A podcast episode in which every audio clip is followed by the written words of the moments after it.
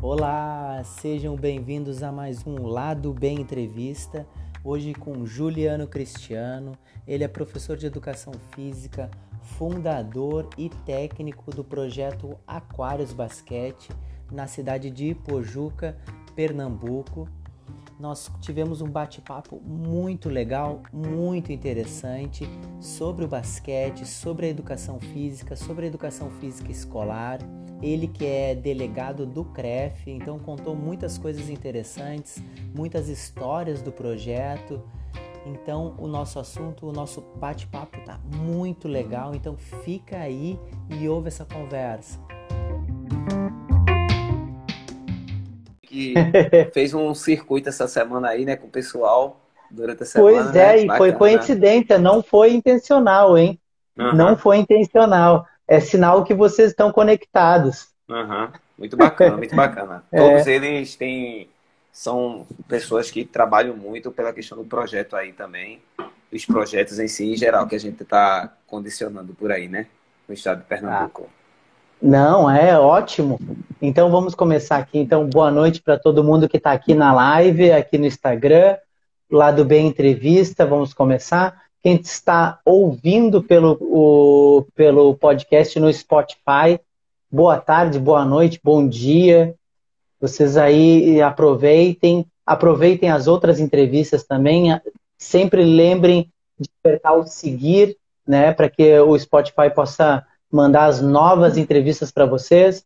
Quem está aqui na live, aperta no aviãozinho ali do lado e manda para os amigos, que nem sempre a pessoa está sabendo que tá, já está na hora, né? A live, acha que a live vai ficar perpétua, não.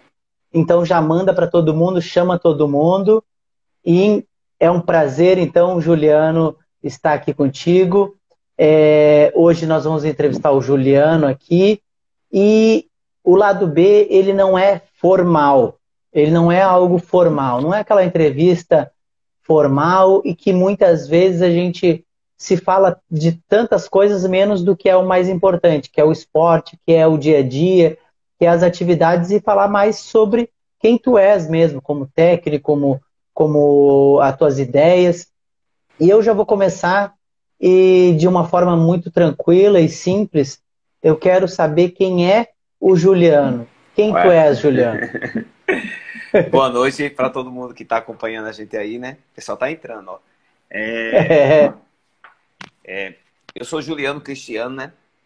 É, meu, meu nome é Juliano Cristiano, né? E eu uso esse nome que, que rima para poder dar uma, uma certa característica. Eu sou formado em educação física sou formado em Educação Física pela Universidade Federal de Pernambuco. Sou um amante do basquete, sou um amante do basquete. Eu sou especialista em Educação Física Escolar, que eu atuo dentro da escola também. Né? Minha formação é tanto bacharel quanto licenciatura. E sou especialista no movimento, que eu faço o trabalho da área de performance também. Ah, interessante. É, Juliano, então, as coisas vão acontecendo naturalmente. Uhum. Antes de falar é, do projeto em si, eu quero falar sobre educação física escolar. Bacana. Educação física escolar, eu acredito que é o primeiro ponto de tudo. Primeiro, uhum. porque é onde a criança, a criança tem o acesso a tudo. Né? A criança primeiro é, ela está na família e depois ela está na escola. E da escola é que ela vai aprendendo as coisas, os amigos, a noção de sociedade Verdade. e os esportes, as atividades, ela vai conhecendo, conhecendo na escola. E eu quero já começar contigo, que tu falou né, nessa breve apresentação, eu quero falar, eu quero te perguntar como é que tu tem visto a educação física escolar hoje, aonde tu conhece uhum. a nível de, de, de, cidade, mas a nível de, de movimento, como a nível de país mesmo, como tu vê a educação física escolar, mas sempre colocando foco no que tu vê no dia a dia. Como é que tu vê isso ela está sendo algo que está trazendo frutos? As crianças estão conhecendo realmente o esporte ou os esportes através da educação física escolar ou não? Bom, para começar essa parte daí, Rogério, eu vou dizer o seguinte para o pessoal também que está acompanhando a gente.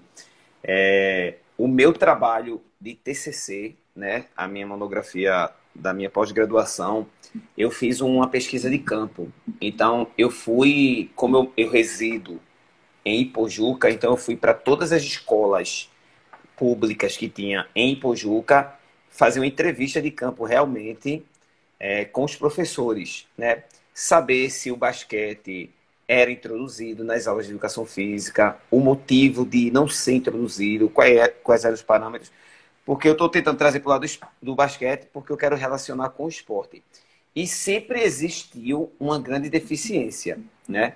Sempre existiu a deficiência pelo, por questões é, dos, dos profissionais que estarem atuando não terem o conhecimento prévio ou por N motivos, porque não tiveram uma base para isso, ou porque não quiseram pesquisar sobre tal.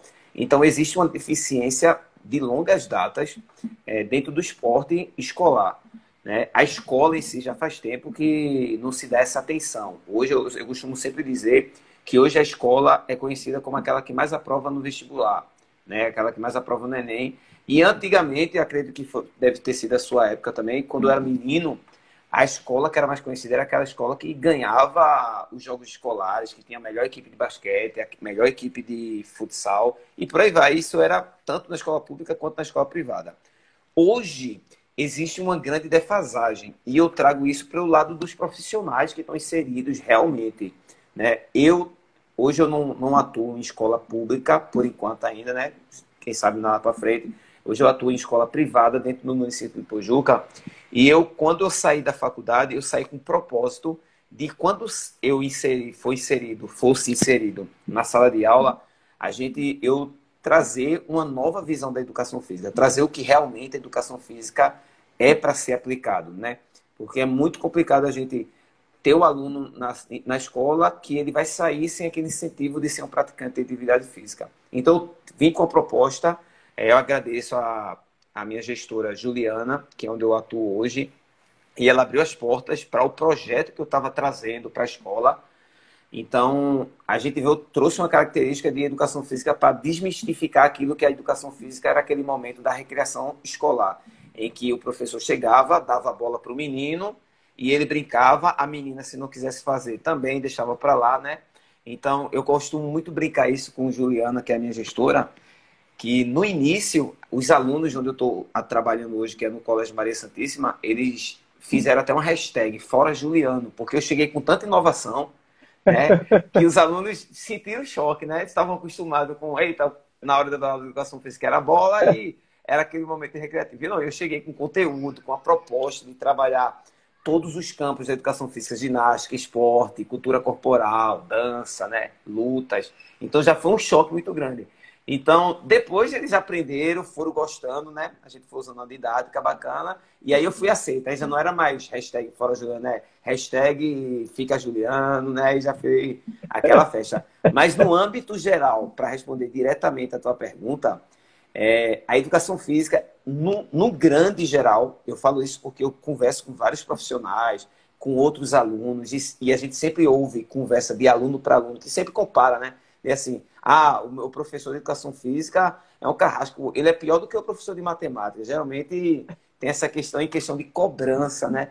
Mas existe um déficit, realmente, existe um déficit ainda hoje na questão do ensino da educação física na escola. Não vou dizer que é generalizado, porque tem muitos profissionais bons saindo da universidade e com a vontade de trazer um novo projeto, uma nova temática de educação física, realmente. Espero que eu tenha respondido, né? Não, mas isso, fica tranquilo. Quanto é, ser o certo ou errado, isso aqui não existe. É, é, o ponto de vista da tua vivência. O lado B, ele é o ponto de vista da vivência de quem está na linha de frente. Porque uhum. eu já fui entrevistado algumas vezes e, e, e as pessoas às vezes querem alguma resposta da gente de coisas que a gente não vivencia. A gente uhum. tem que falar sobre a nossa vivência.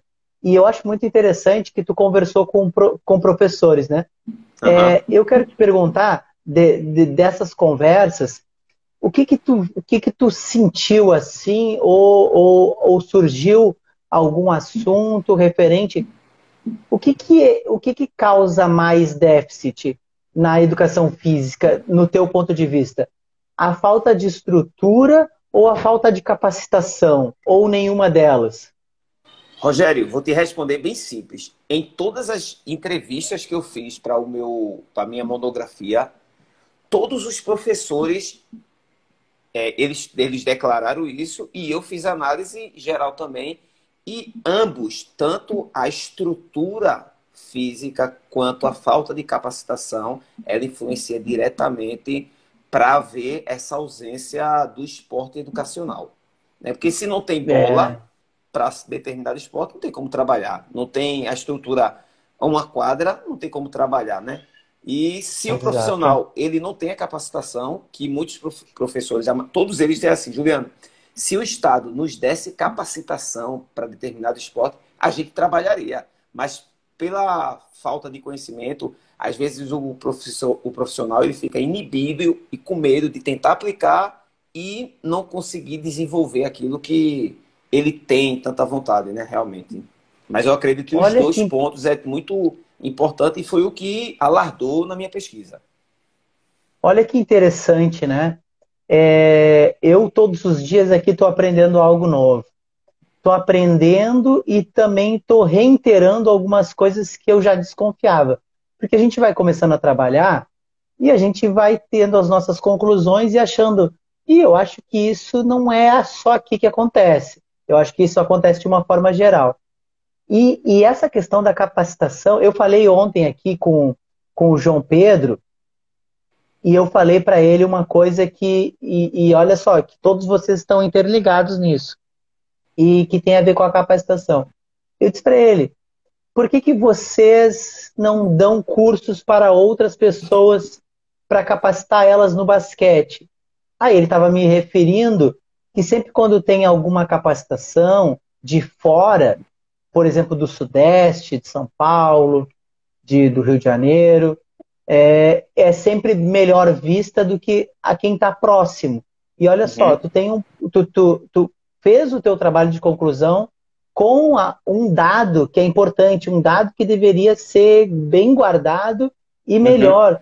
ser é, causar, causar uma reflexão e vamos ver o que, que a gente vai fazer a partir disso, né? Porque sim, sim. a gente sempre fala da estrutura que é deficitária, que demanda muita, muito dinheiro, às vezes, porque tem, eu não sei como é que é aí, mas tem muitas, muitas escolas que só tem a escola em si, e o resto é, é, é, é uma área livre. E acaba que, que a pessoa lá, da, a, às vezes o diretor, a diretora acha assim, ó, é, ó, Rogério, aqui tem um, um bom espaço para fazer aula de educação física, não tem nada, só tem o um espaço. Aí isso é a é verdade, pessoa acha, é não, tem um bom espaço, tem nada, mato, tem... e aí, é assim entendeu? Mesmo. Então, é para muitas pessoas, é, elas acham assim, ó, que isso é um espaço bom para educação física. Não, não tem uma quadra. Aí, é, é, entrando nesse gancho também, Teve uma vez, é, Juliano, é, tu quer que eu te chame de Juliano Cristiano ou só tanto Juliano? Faz, tanto faz, tanto faz. Pode ser Juliano só, que tá. mais, mais curto tá. e rápido. Juliano, teve uma escola dessas que, que, que, que eu fui trabalhar, é, eu não sei se, se tem muito aí, que se chama essas escolas mais para a área rural, né, que são mais afastadas. Aí é, eu cheguei na, na, na, escola e era só escola. E aí o que, que tinha? Dentro da escola tinha um, um espaço assim de convivência no meio, e era como era uma área rural, a gente tinha que dar aula perto da, da igreja, que a igreja era o único lugar que tinha um, uma, um gramado, uma coisa assim, e aí eles já estavam super acostumados, que eles diziam assim, a aula de educação física é lá atrás da igreja. Aí tá. Aí eu perguntei para. Era uma diretora na época. Aí eu disse assim: e os materiais da educação física? Tem materiais? Não, tem materiais. Eu vou te dar a chave aqui, ó. Me deu a chave. Aí eu fui na sala, sem mentira nenhuma. Tinha dois bambolês, dois arcos né, de, de, de plástico, tinha umas três bolas, sendo que uma tava só, só o bagaço da bola, uma outra tava meia murcha e a outra tava mais ou menos. E umas cordas. E era muito material, a pessoa, a, a, a direção disse, ah, tem, material tem, pode ir lá na sala lá. Então tu tem que, tu tem que, sabe, é, educação física, tu pensa assim, não tenho a, o espaço, não tenho material, eu tenho que me apegar em alguma coisa. Né? Eu, eu, só, eu só dei esse exemplo porque eu acredito que esse é o exemplo de quase todos os profissionais pelo país, né? E tu fez essa entrevista e eu estava falando dessa, dessa questão, capacitação e estrutura. Né? E, e, já, já falando à frente disso, como que surgiu essa parte do basquete? Como que surgiu o basquete, por exemplo? Tu disse que tu, tu gosta muito do basquete, né? Mas antes de, do, do Aquários, antes da gente falar do projeto Aquários Basquete, como surgiu o basquete na tua vida? Então vou ser bem incisivo nisso daí.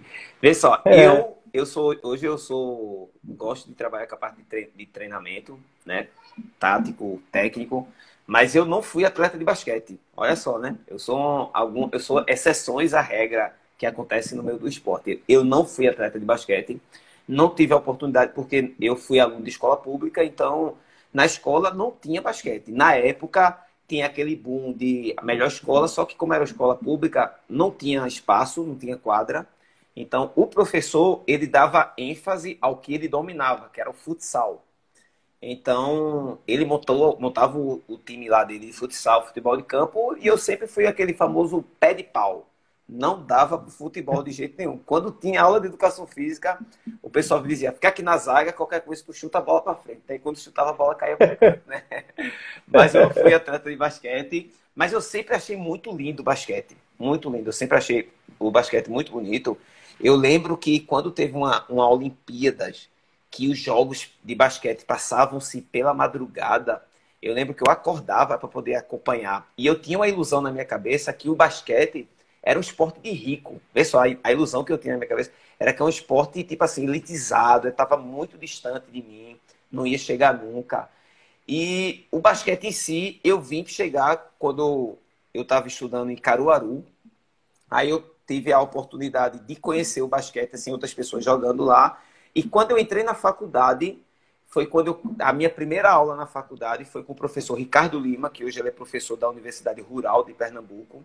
Ele foi meu ele na época ele era professor da Universidade Federal, ele era ele estava como professor substituto e ele a primeira aula do curso foi de basquete, a disciplina basquetebol, né? Basquetebol 1, que era dividido antes que era basquetebol 1 e basquetebol 2.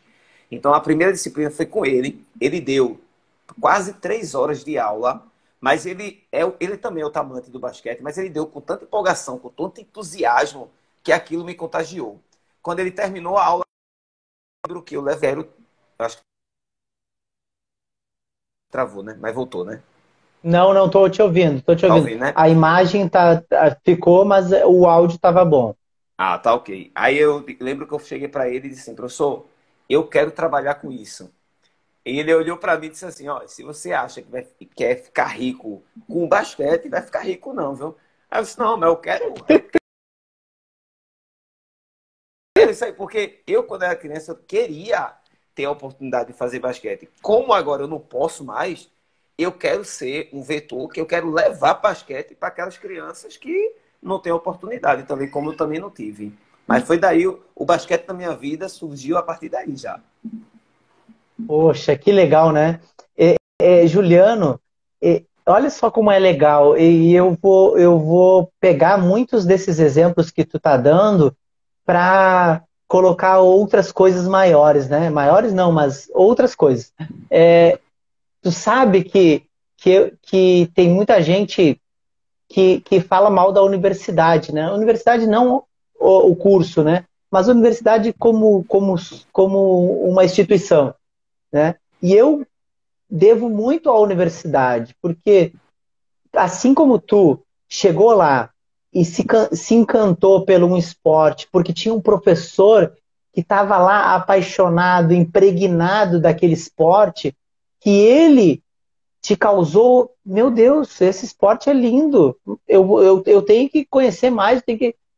Isso aconteceu comigo com a educação física no geral, sabe? Porque quando eu entrei na educação física, a gente não sabia, assim, ó, a gente, eu, eu sou de uma cidade do interior do Rio Grande do Sul, se chama Uruguaiana. A gente é uma cidade muito pequena, 130 mil habitantes, né? Então, quando teve a educação física lá, a gente não sabia, mas olha, de longe o que seria a educação. Todo mundo sabia o que era direito, sabia o que era administração, né? Essas coisas assim que. Uhum. Mas educação vai fazer o que lá? É, vai jogar bola, vai, vai ficar lá fazendo o quê? Sabe? A gente. Então, o primeiro impacto das. Que nem tu. O primeiro impacto das primeiras aulas, eu disse assim, ó, meu Deus, é aqui que eu quero ficar. É aqui, é aqui que eu quero ficar, é aqui que eu vou aprender, é aqui que eu vou poder me desenvolver, é aqui que eu vou aprender coisas que eu não, não sabia. Eu não sabia falar em público, né? Tinha muita timidez de falar em público, assim. E aí era um, era um curso que ensinava a gente a, a se expressar, aí tinha que fazer o esporte junto com os outros. Então, da mesma forma como tu escolheu o basquete através da universidade, eu também escolhi, escolhi ali, estar ali, quando eu já estava ali sem saber que eu, que eu, que eu precisava daquilo. Olha como é legal a, a, a, a universidade, né? Eu, o quanto é importante esse acesso ao curso superior, né? É uhum. É quanto é importante até para a pessoa é, ver novas possibilidades, né? E, e isso verdade, é muito interessante verdade. colocar o, re, o, o relato de que tu não conhecia o basquete no sentido da prática, mas quando tu entrou na universidade, tu se encantou e ficou, né? E, e, eu quero saber daí, a partir daí, tu se encantou pelo basquete e aí como é que foi? Como é que tu, tu, tu planejou alguma coisa? Tu, tu foi atrás de alguma coisa? Como é que foi esse, esse depois de, dessa paixão? Então, Rogério, é, é bem interessante, porque é, uma, é questão de aprendizado, né? O professor, esse meu cujo professor Ricardo Lima, ele de, quando eu disse, eu falei que queria trabalhar com basquete, ele lançou uma proposta para a turma, né? Quem não quisesse participar dessa proposta também não podia, não precisava participar. Então ele lançou uma proposta que era o seguinte: ele também tinha esse sonho, né, de ingressar. Ele, esse mesmo professor, ele foi meu orientador na minha pós-graduação, né? Então ele lançou a proposta que era o seguinte: era bem simples a proposta.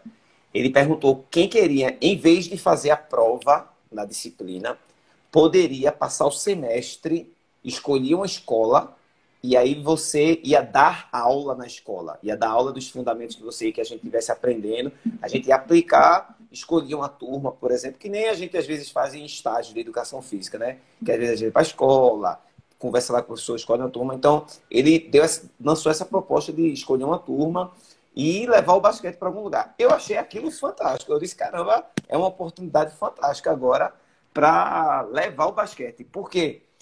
É, eu estou morando aqui em Pojuca desde 2009, né? Eu não sou natural aqui, mas estou morando aqui. E quando eu cheguei em Pojuca, eu vi que Pojuca não tinha basquete.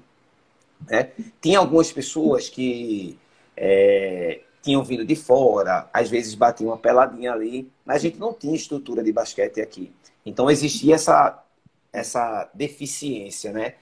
É, mesmo tendo alguns praticantes isolados que corriqueiramente fazia, mas, por exemplo, eu olhava para as crianças, que era o meu espelho, que era a minha realidade, eu dizia, caramba, esse menino aqui poderia ser um excelente atleta, né?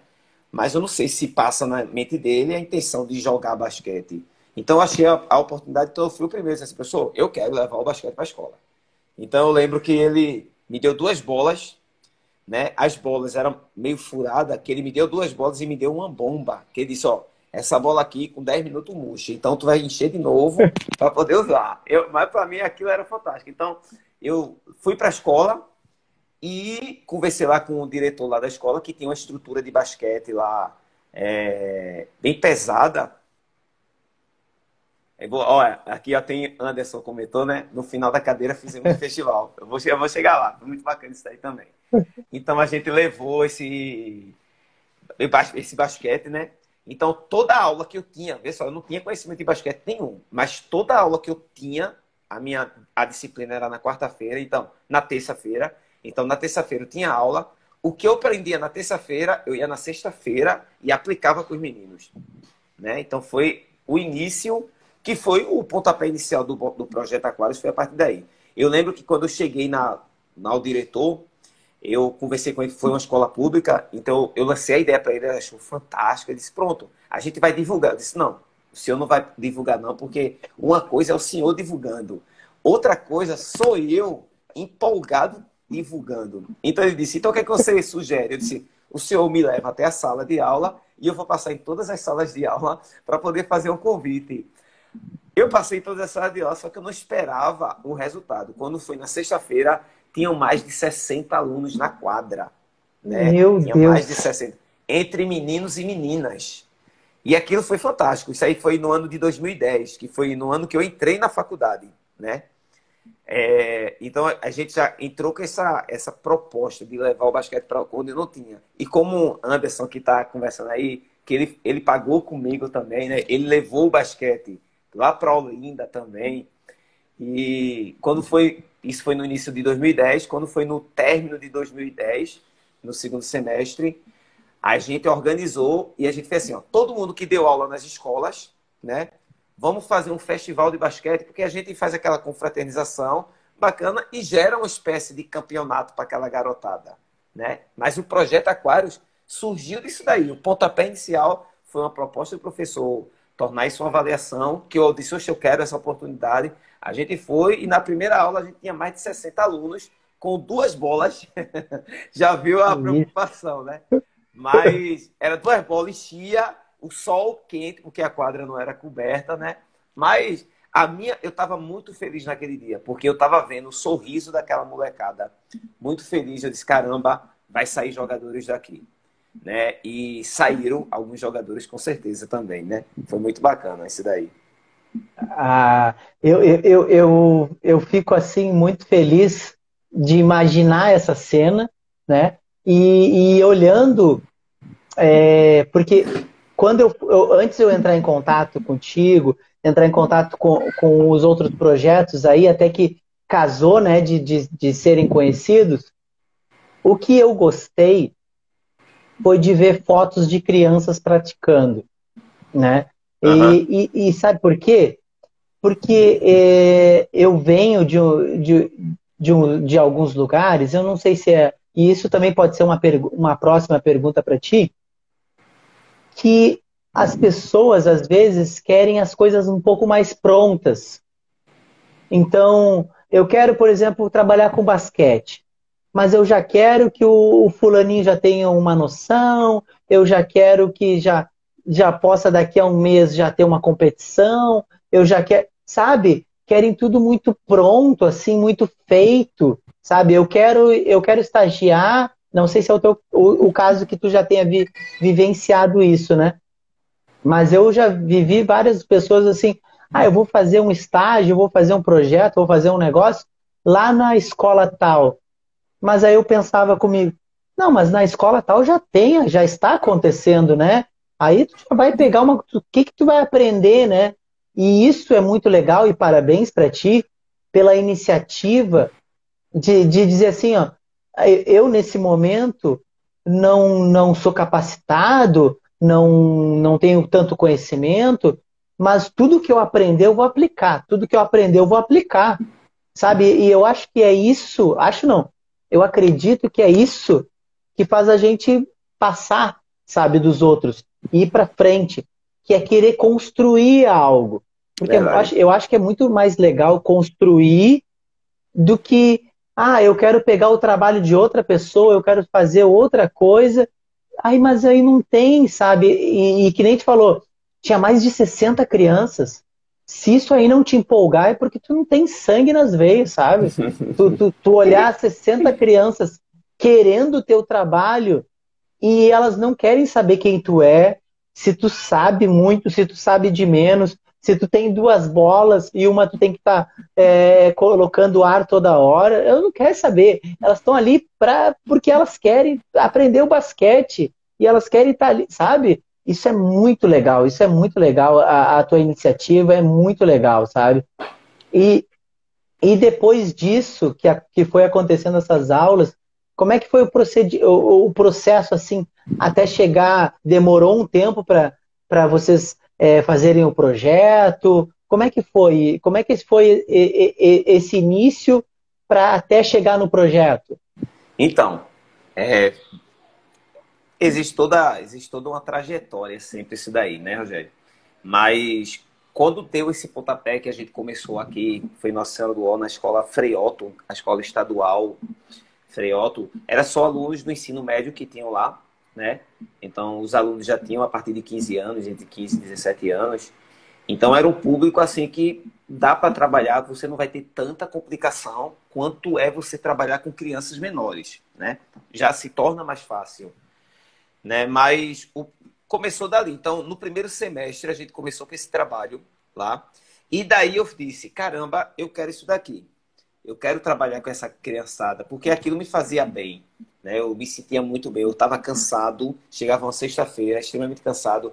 Eu só tinha, é, eu só tinha quadra de duas horas até quatro horas da tarde, no sol a pique, e eu via a turma, Meu a garotada Deus. com vontade, aqueles, os olhos brilhando, e eu dizia, caramba, eu vou para cima disso daí. Então, com eles, na época, eu, eu comecei a pensar, eu disse, caramba, eu tenho que criar um projeto a partir disso daí. Eu tenho que fundamentar isso. Não vou deixar somente solto. Acho que se a gente transformar um projeto, fica mais fácil. Então, eu conversei com o meu professor, na época, né, que foi o meu orientador. Acho que ele faz parte bacana assim, da minha história, na minha formação. Né? Ele me deu muito norte nesse ponto aí. Então, ele disse que o que precisasse de ajuda, ele me ajudava na época assim também. Ele me deu alguns coletes também. Então, daí eu disse: pronto, eu tenho que criar, mas tem que ter um nome. Isso já era no primeiro semestre, né? Aí, quando chegou no segundo semestre de 2010, já surgiu aquela necessidade, né? Que eu já via o trabalho que já tinha feito no primeiro semestre, no segundo semestre precisava fundamentar esse trabalho. Então, a gente criou ali o nome, né? O nome foi muito engraçado, porque eu disse aos meninos, ó, oh, vamos criar um nome para o nosso time, né? Mas a gente precisa de um nome. A gente não vai usar o nome da escola, porque eu não sou professor da escola, né? Mas vamos criar um nome. E eles vieram com cada nome fantástico, né? Eu lembro uhum. que era uns nomes em inglês e tal, e aquilo outro. Só que aquilo não enchia meus olhos. Não enchia meus olhos. E teve uma vez que eu, eu sempre gostei, hoje não, porque hoje tudo é mais digital, mas eu sempre gostei de comprar jornal físico. Eu sempre gostei, amei ler jornal físico, né? Então eu lembro que uma vez eu fui para a praia, em Porto de Galinhas, comprei um jornal e disse: vou ler na beira da praia esse jornal. Que cabeça, né? Então quando eu abri o jornal, eu estava de frente para o mar e eu tinha aberto numa página que eu acho que era horóscopos no jornal. E quando eu abri, a primeira coisa que eu vi foi o desenho de um aquário, né? Num jornal lá. E eu, na hora que eu olhei o, o desenho do aquário, eu olhei para o mar, eu, caramba, veio aquela visão. Eu disse: o nome do, do time vai ser Aquário. Aí eu disse: não, mas Aquário é muito comum. Eu disse: já que os meninos querem um negócio meio estrangeiro, Aí eu vou, vou mudar, vai ser Aquários. Né? Vou colocar um U no lugar, vou colocar um apóstrofo. Depois do U, entre o U e o S, é, surgiu daí o nome Aquário. Não sei nem se existe isso no dicionário por aí. Mas o nome Aquário, a criação foi essa. E eu fiquei pensando, eu disse, mas espera aí, todo time precisa de um mascote.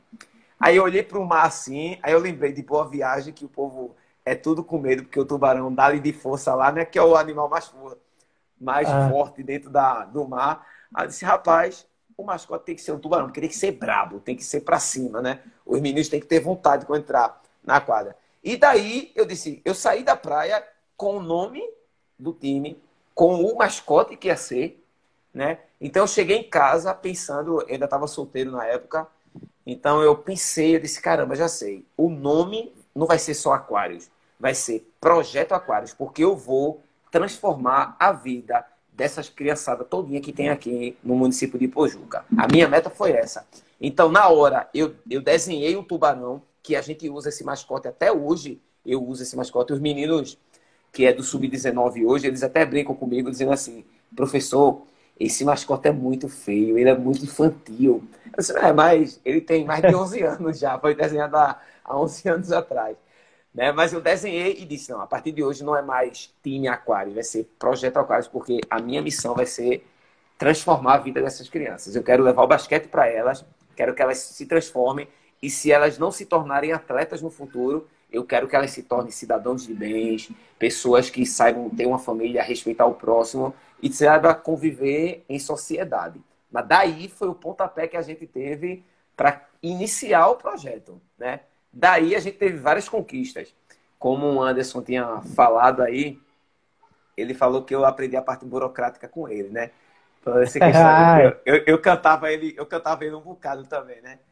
Mas a gente teve esse festival de basquete em 2010, que na ocasião eu só consegui levar três alunos. Eu tinha mais de 40 alunos, Rogério. Mas os meninos, eles estavam numa realidade tão assim que o esporte para eles é, não, não era uma realidade para eles, né? Não tinha aquela aproximação do esporte.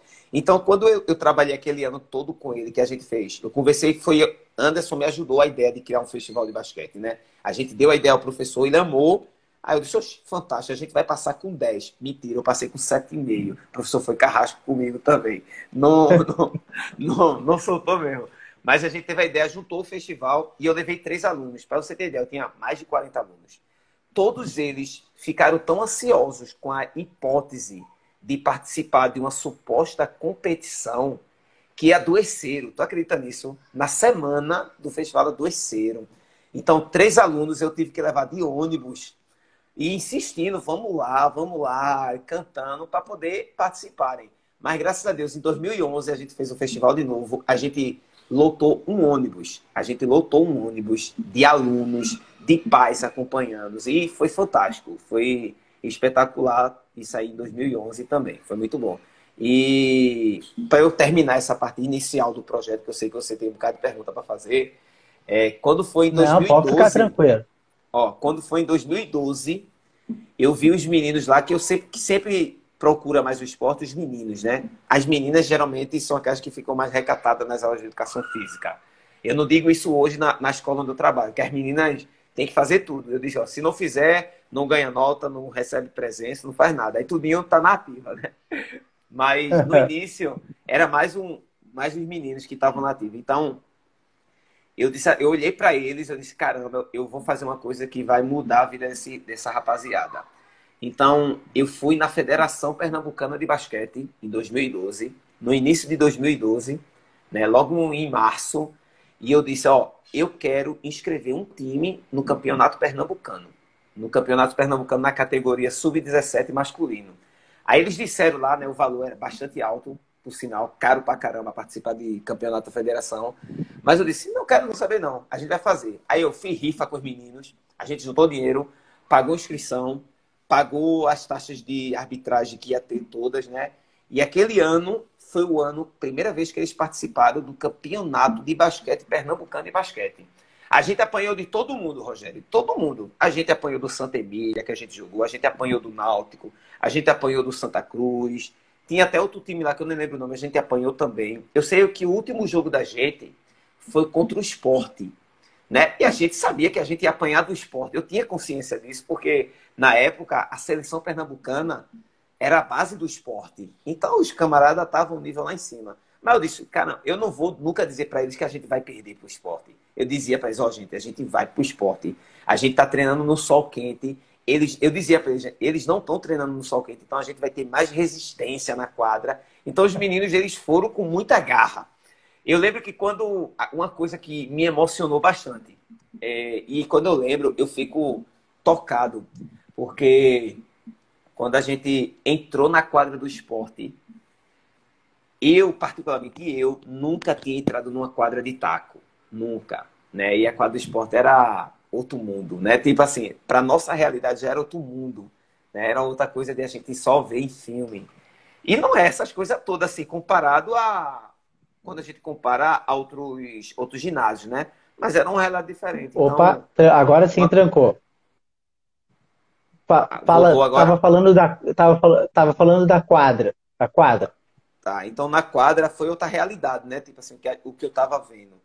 Então a gente quando a gente entrou na quadra, que pisou, eu lembro que os meninos passaram acho que uns dois minutos, Rogério, assim, ó, olhando para cima, para o lado, os olhos totalmente diferentes. E eu olhava para a quadra também, né, fascinado com aquilo, e olhava para eles, e eles assim, encantados. Aí eu dizia, gente, bora, a gente vai ter jogo agora. Aí eles disseram assim, professor, eu não sabia que existia uma quadra dessa, eu só via isso em filme. Aquilo ali me marcou totalmente. Eu disse, caraca, é, eu tava, eu ali, eu sabia que o projeto estava fazendo efeito, porque eu sabia que a gente ia entrar numa quadra com um time extremamente superior a gente, mas aquilo ali estava tocando, me tocando de verdade, porque os meninos estavam entrando na quadra, que eles nunca estavam, estavam fascinados por estar aquela iluminação coberta, aquela quadra de taco fantástica. E um detalhe, muita gente estava jogando, jogando, jogando. Eu sei que chegou uma, uma, um momento do jogo que a gente estava, isso já no segundo período, a gente estava perdendo de 40, era quase 40 pontos a 4. Foi coisa assim, foi tipo, a gente tinha feito duas cestas só. E os meninos cansados. Aí a gente parou, segundo, terminou o segundo período, a gente ia para o segundo tempo, né? Que era o terceiro e o quarto quarto. Aí eu sentei com eles assim. Aí eu, caramba. Aí eu olhei para eles assim, ó, gente, vê só. Tá vendo esses meninos aí que estão no esporte? Eles, são, eles jogam todos na seleção pernambucana. Todos. Eles são muito bons, não são? Todo mundo está vendo que os camaradas são muito bons. E eles, é verdade, professor. São muito bons. Eu disse, mas é o seguinte: só tem cinco deles na quadra. E vocês vão entrar em cinco também. Né? Só que vocês vão entrar em cinco, mas vai ter uma pessoa invisível junto com vocês. Porque eu vou entrar em quadra com vocês. Eu vou estar tá gritando lá com vocês. Eu vou estar tá dizendo que nem videogame ó, oh, marca fulano, faz isso, corre atrás disso, eu vou estar com vocês. E eu quero que vocês estejam comigo. Então eles disseram assim, tá certo, professor, vamos embora. Rogério, esses meninos voltaram para a quadra. Parecia outro time, totalmente diferente, né? Tipo uhum. assim, para eles o placar tava zerado.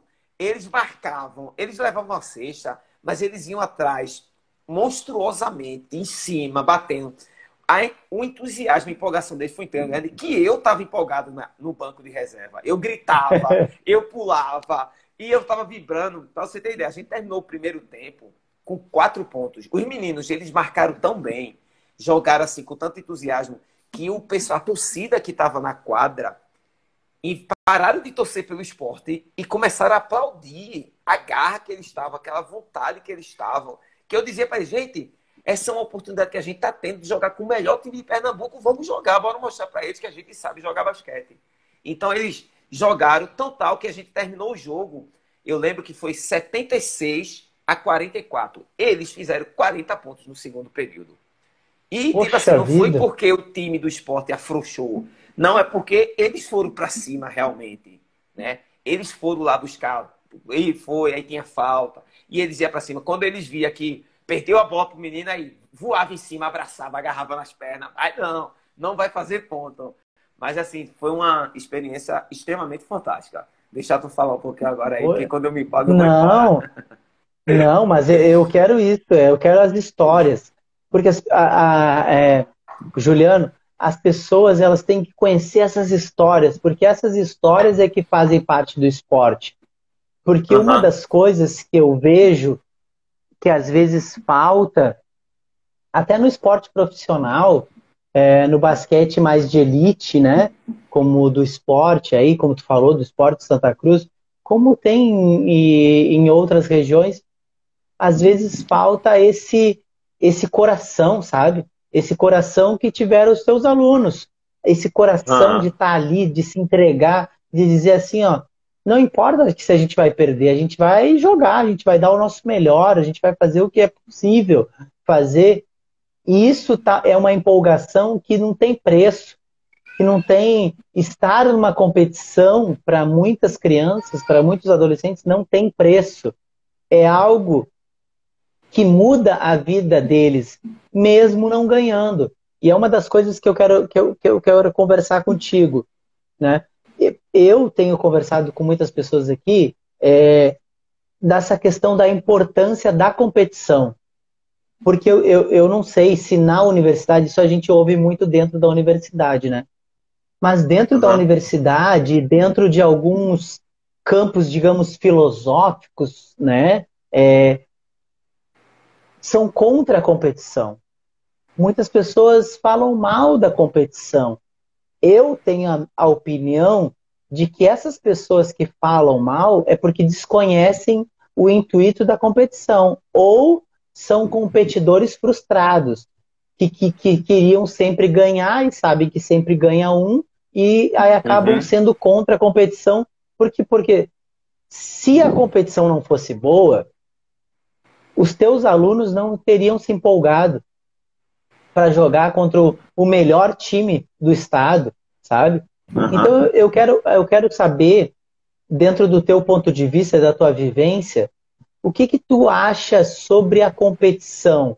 A competição não a competição das equipes, a competição dentro das escolas, a, a competição nessas categorias de base, sabe? Nos menores. O que que ele, que ele que traz de bom e se traz alguma coisa de bom e o que que ela como ela está hoje? Como é que tu vê esse ponto da competição para o desenvolvimento ou não desses atletas? Uhum. É, Rogério, é, quanto à competição, eu sou extremamente a favor.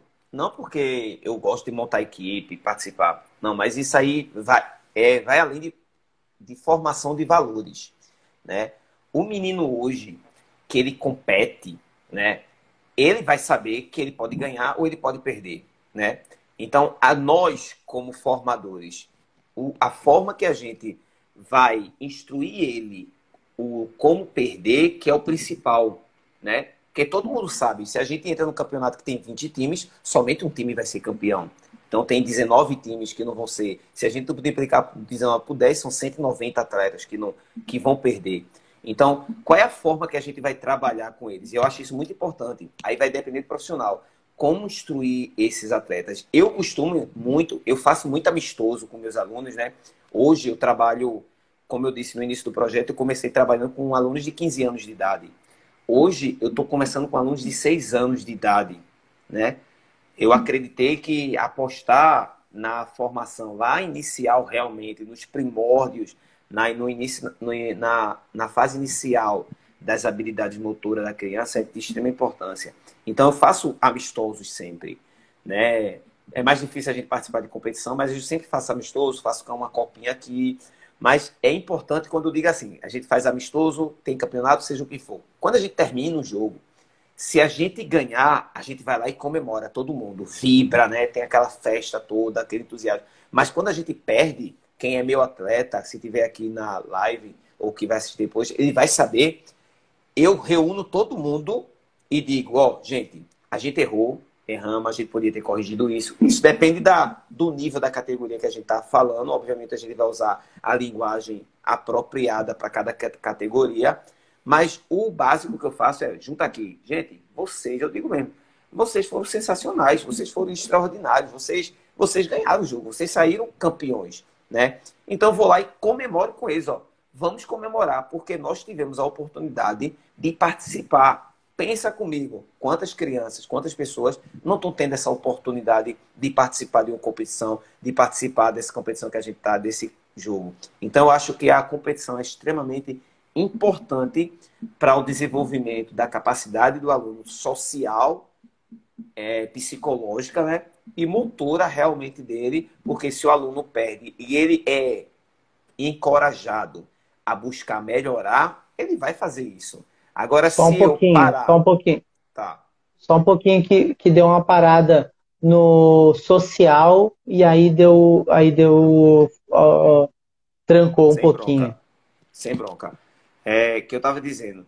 Eu acho extremamente válido a competição, porque vai desenvolver o aluno na característica social, psicológica, motora, porque se eu disser a ele, se ele sabe que ele pode melhorar para no próximo jogo ele ter uma oportunidade de vencer, ele vai poder trabalhar.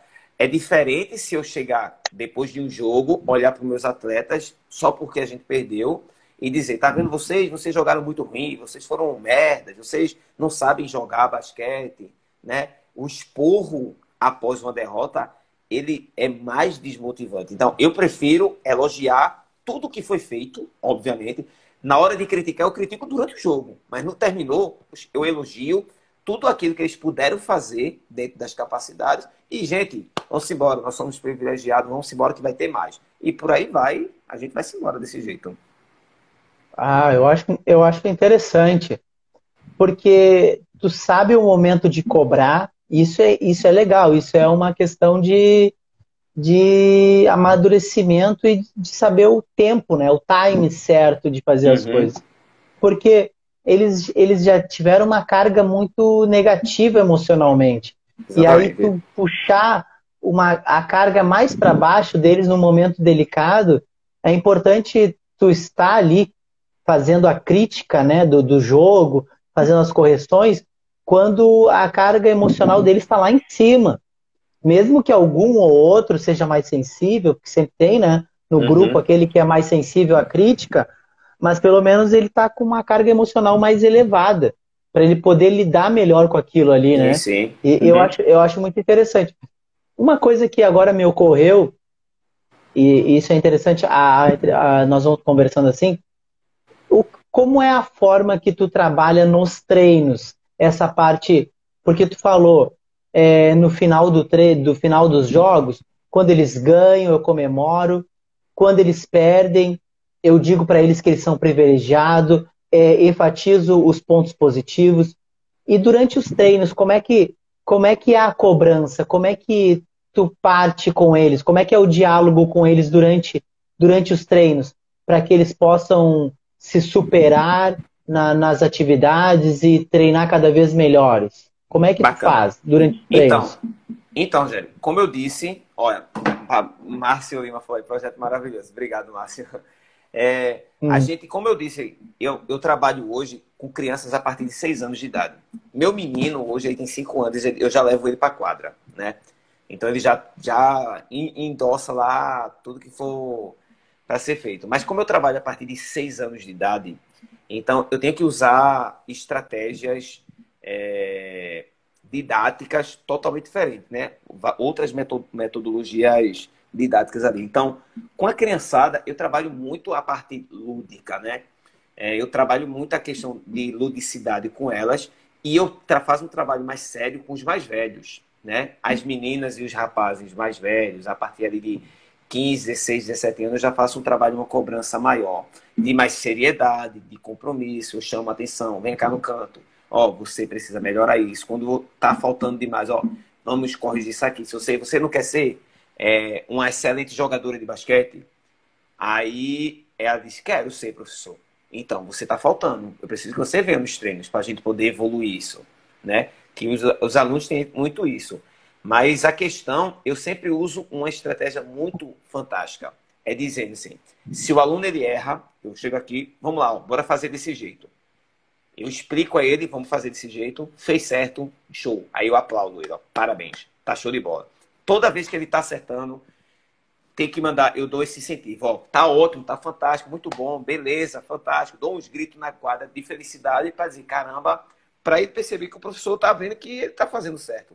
Mas e quando ele erra? Eu tenho, ó, minha obrigação, né, meu papel é ir lá e dizer, ó, vamos melhorar isso daqui, né? Que eu acho que é a forma da gente tratar isso é muito importante, dependendo da faixa etária que a gente está trabalhando. Então, vamos fazer desse jeito. Lógico que quando eu pego as crianças de 6 anos, não tem como estar tá ficando corrigindo direto, senão o menino vai achar que é que, que esporte chato, ficar corrigindo, corrigindo, corrigindo.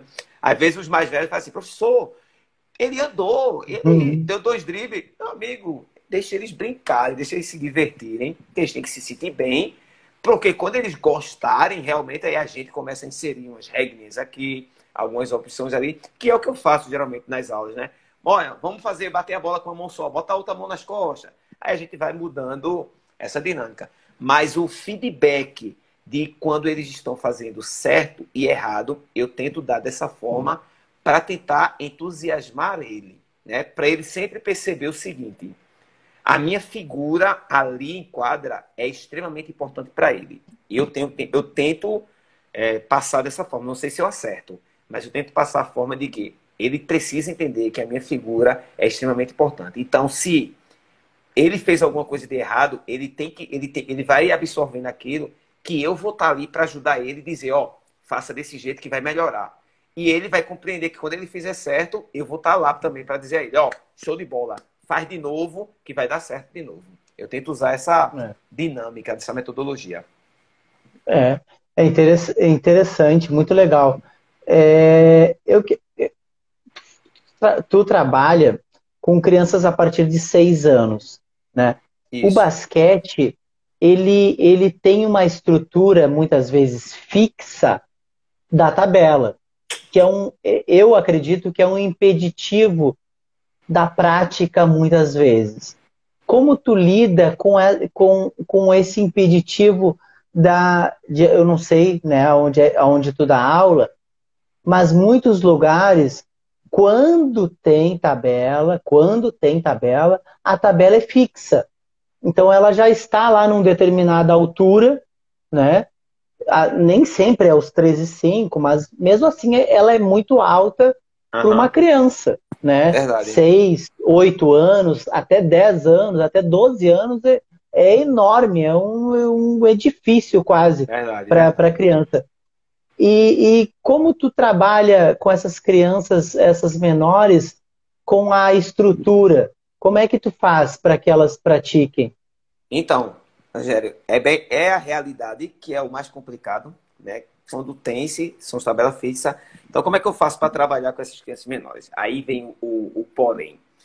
Eu tento usar dinâmicas que a gente funcione, né? Hoje, eu tenho uma bolinha aqui que eu comprei para o meu menino, que é uma bolinha número ela é número 4, eu acho. Acho que é número 3 ou é número 4, que ela é uma bolinha bem menor de basquete, né?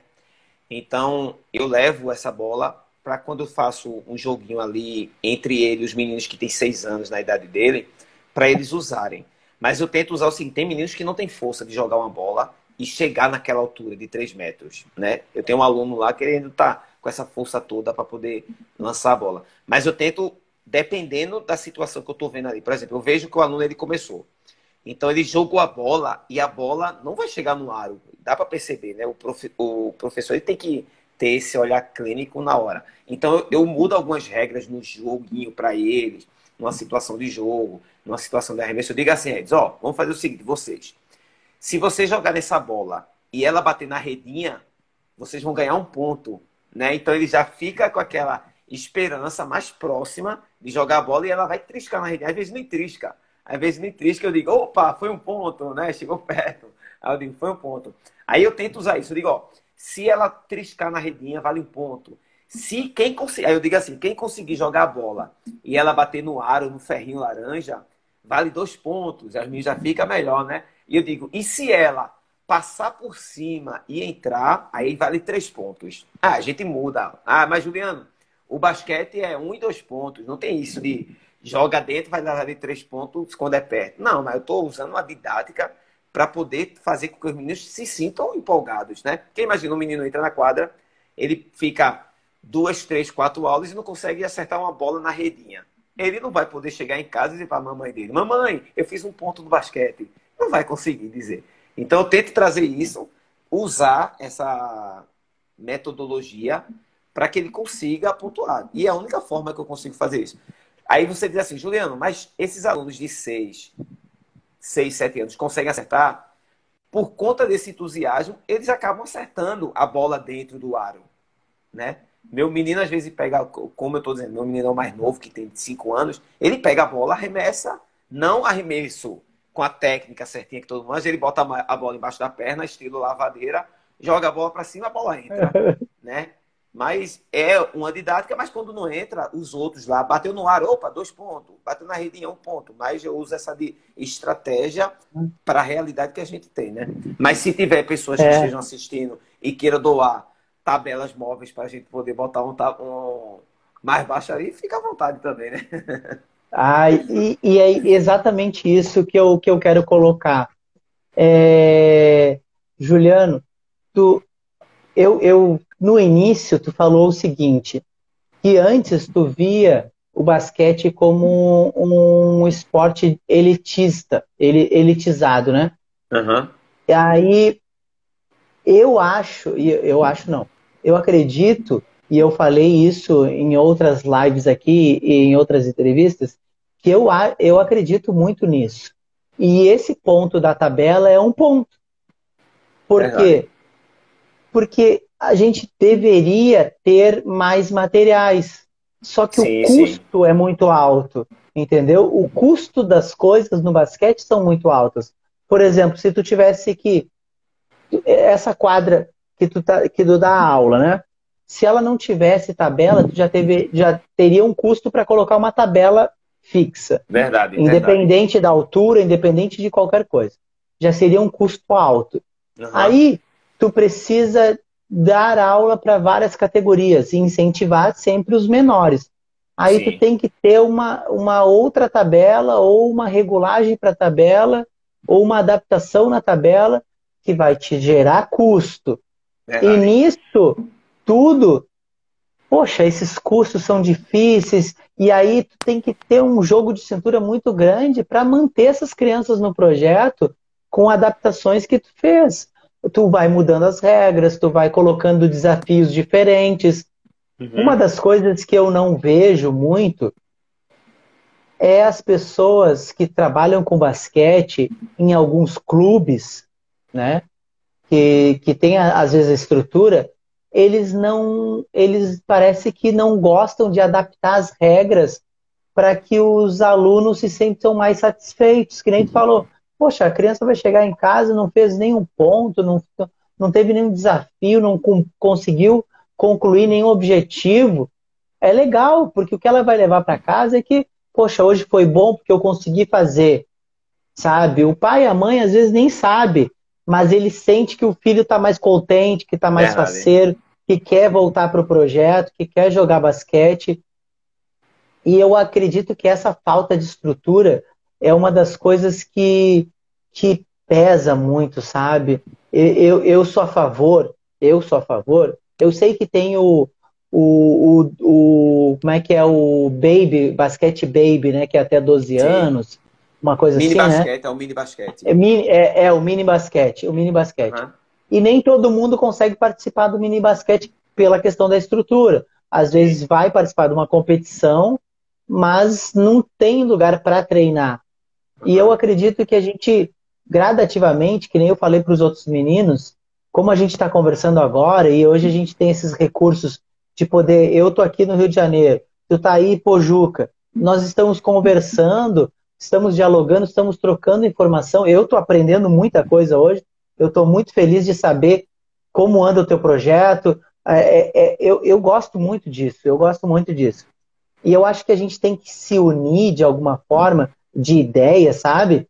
De, de criar coisas novas. Eu acho que a gente pode criar. É, é, onde é que eu quero chegar? É, eu, eu morei muitos anos na minha cidade, que é Uruguaiana, que era uma ponte de distância para a Argentina.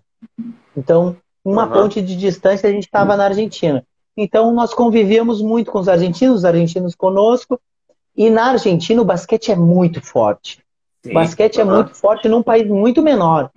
E aí tu me pergunta assim, poxa, Rogério, mas por que, que o basquete argentino é mais forte, mais difundido e tem mais clubes e mais competições do que o Brasil, que é um país de 200 mil habitantes, de 200 milhões de habitantes, milhões, né? É, eu, por uma simples coisa, eles não têm medo de adaptar as coisas. Eles não têm medo de fazer o simples. É, a gente ia competir na, na, na, cidade de Passo de los Libres, que, se, que é a divisa com a Uruguaiana. Aí tu saía é, e aí pensava assim, pô, vou competir na Argentina, né? Vou ir para um lugar muito melhor não. Um dos campeonatos que, que, que eu fui era num lugar onde a, a, a quadra não era nem de. É, era uma coisa muito estranha, era, era um meio que um, uma lajota, um, um negócio assim meio pintado por cima, sabe? Uhum. E eles não estavam nem aí, sabe? Não estavam nem aí. Não tinha, não tinha telhado, não tinha essa coisa, ah, vou fazer um campeonato num ginásio. Não, isso não estava nem aí eram umas tabelas feitas ali, é, uma tabela grande, aí eles fizeram à mão um, uma tabela que acoplava na outra, sabe? Tipo uns ganchos assim. Sei, uh -huh. E aí deixava uma tabela menor para os menores. E quem fazia arbitragem muitas vezes do, do, da categoria infantil era o pessoal que estava no juvenil, então não era nem uma arbitragem é, profissional, né? Que a gente, às vezes a gente briga tanto aqui no Brasil, né? Não, mas a arbitragem tá roubando porque é, tá não sei o quê, porque tem que ser profissional, tem que ser. Cara, os argentinos ali nem pagam arbitragem, ele pega o cara da, da categoria uhum. ali e diz assim, ó, tu vai fazer arbitragem e acabou, sabe? Então, por que, que eu tô te dizendo isso? Porque essas adaptações, elas estão tão perto da gente aqui e dão tão certo e Verdade. a gente às vezes não faz, sabe? Às vezes a gente acha que precisa de muito para fazer e às vezes a gente precisa de pouco.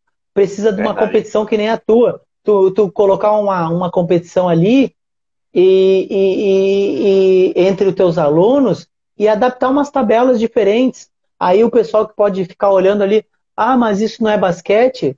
Não, mas esse é o basquete que eles podem entender. Eles uhum. podem se desenvolver, então, eu, eu, te, eu tô falando isso porque eu te apoio no sentido de que a gente tem que a, a gente tem que adaptar as coisas para que os alunos eles se sintam motivados todos os dias para treinar.